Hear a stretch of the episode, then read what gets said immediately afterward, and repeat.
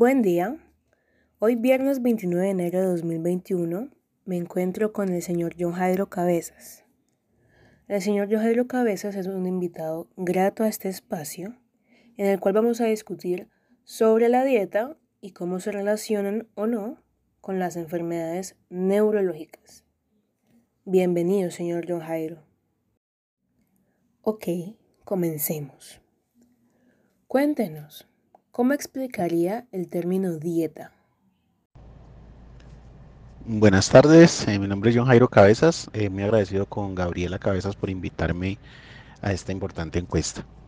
Para empezar, eh, con la pregunta número uno, que dice cómo explicaría el término dieta, pienso que la dieta es entendida como, como la regulación del tipo de alimentación y el periodo del mismo, las cantidades que se toman de acuerdo a un propósito específico y que puede variar entre los diferentes individuos que la toman.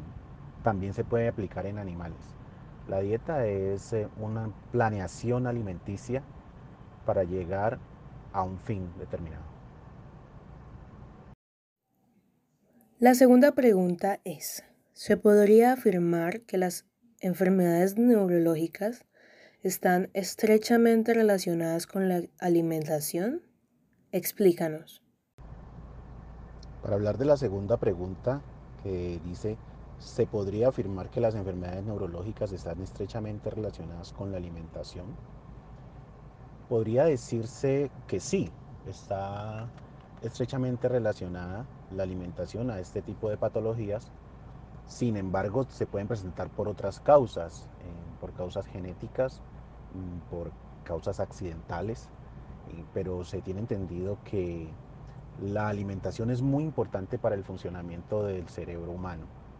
De acuerdo a eso, eh, los diferentes ingredientes que tienen los productos que consumimos, eh, en ocasiones con excesos de azúcares, con presencia del gluten y conservantes y preservantes que hacen que los alimentos cada vez sean menos naturales, irían en contra del funcionamiento normal del cerebro, lo que haría que el mismo sufriera paulatinamente un degeneramiento en sus funciones, conllevando esto a la aparición de enfermedades neurológicas de distinto tipo, en distintos eh, momentos de la vida.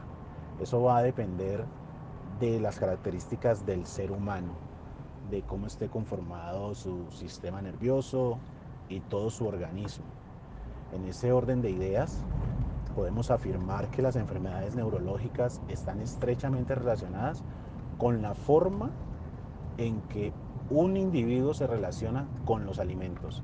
De tal manera que entre más naturalmente se ingieran los alimentos, podría afirmarse que sería un beneficio para el funcionamiento del cerebro y eh, la prevención del desarrollo de enfermedades neurológicas en el mismo. La tercera duda que tenemos es, ¿qué tipo de alimentos considera que es mejor evitar para prevenir estas enfermedades? La tercera pregunta tiene que ver con qué tipo de alimentos considera que es mejor evitar para prevenir estas enfermedades. De acuerdo a muchos estudios que se han realizado y muchas evidencias que se pueden encontrar en internet, que se pueden encontrar en la, en la vida cotidiana con ejemplos de, de familiares y el de uno mismo, podría afirmarse que los alimentos que deben prevenirse en su consumo para no llegar a sufrir una enfermedad neurológica, un degeneramiento del cerebro, serían aquellos alimentos que son tienen contenido alto en azúcar principalmente, mm, ya que el azúcar eh, actúa de manera dañina para la salud neurológica y de todo nuestro funcionamiento. Y cuando se realiza en exceso, em, prácticamente estamos haciendo una carrera eh, hacia una enfermedad en cualquier momento de la vida. El azúcar principalmente debería evitarse como, como alimento para prevenir cualquier tipo de enfermedad neurológica. Está también los excesos de, de grasa, grasa mal manejada, los excesos de harina. Estamos hablando de alimentos eh, de panadería, estamos hablando de refrescos azucarados, estamos hablando de frituras. Y em, estaríamos hablando también de otros factores que pues alimentan al ser humano que, que de alguna manera puede ser por un goce social, como lo son el alcohol, que eh, tiene un contenido de, de azúcar elevadísimo, son altamente perjudiciales para la salud del ser humano. Cuarta pregunta. En caso de que la enfermedad esté presente, ¿qué alimentos serían esenciales para llevar un control de esta? La cuarta pregunta está relacionada con el siguiente punto y dice, en caso de que la enfermedad esté presente, ¿qué alimentos serían esenciales para llevar un control? De acuerdo a los estudios realizados y todo lo evidenciado en el desarrollo de la humanidad, se puede establecer que los alimentos primordiales para mantener el buen funcionamiento de la salud de nuestro cerebro y en general son aquellos alimentos naturales como los vegetales, las verduras, el agua y otros estudios eh, más eh, eh, cercanos nos han demostrado que el consumo de grasa animal de manera mm, constante es muy desde muy alta importancia para el funcionamiento de nuestro cerebro y por lo tanto para el mantenimiento, para la prevención, incluso como tratamiento para la disminución o eliminación de alguna enfermedad neurológica presente. De tal manera que este sería el tipo de alimentación ideal para poder manejar una enfermedad presente. Quinta pregunta es, ¿cuál es su punto de vista frente a aquellas comidas que están categorizadas como nocivas y o saludables? El quinto punto está relacionado con em, cuál sería mi visión frente a aquellas comidas que están categorizadas como nocivas y o saludables.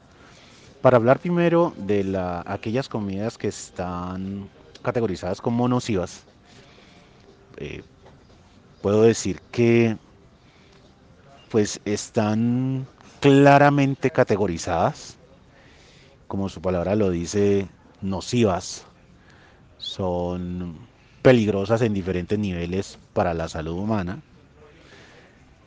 con unos componentes que hacen que el individuo cada vez quiera consumirlas más. Entonces son comidas a las que hay que ponerles mucha atención en cuanto a la frecuencia y en qué momentos se desean consumir. Eh, muchas veces ese momento en que en realidad el cuerpo no nos está pidiendo alimento, sino que es más bien por un tema de placer, un tema de, de, consumo social, a veces por encajar con grupos de amigos, mm, a veces por obedecer a la publicidad que se da eh, por medio de televisivos, por las redes sociales y por otros medios presenciales, eh, invaden al individuo y, y, hacen que lo hacen pensar que necesita consumir ese tipo de, de comidas que son nocivas. Entonces, estar muy claros con cómo se está relacionando el individuo con ese tipo de, alimentación para, para su consumo. Y entender que en realidad es un tipo de actividad que definitivamente puede desarrollar algún tipo de enfermedad de mi organismo. Ahí ya juega un poco el amor propio y también el, deseo pues de, de ser un individuo saludable. Con aquellas comidas que están consideradas como saludables, pues fomentar, eh, promocionar y a la vez practicar su consumo de manera gradual, ya que eso sería de un gran impacto para la sociedad, especialmente para, para los jóvenes, que son aquellas personas que finalmente consumen más, tienen más tendencias a consumir eh, alimentos nocivos.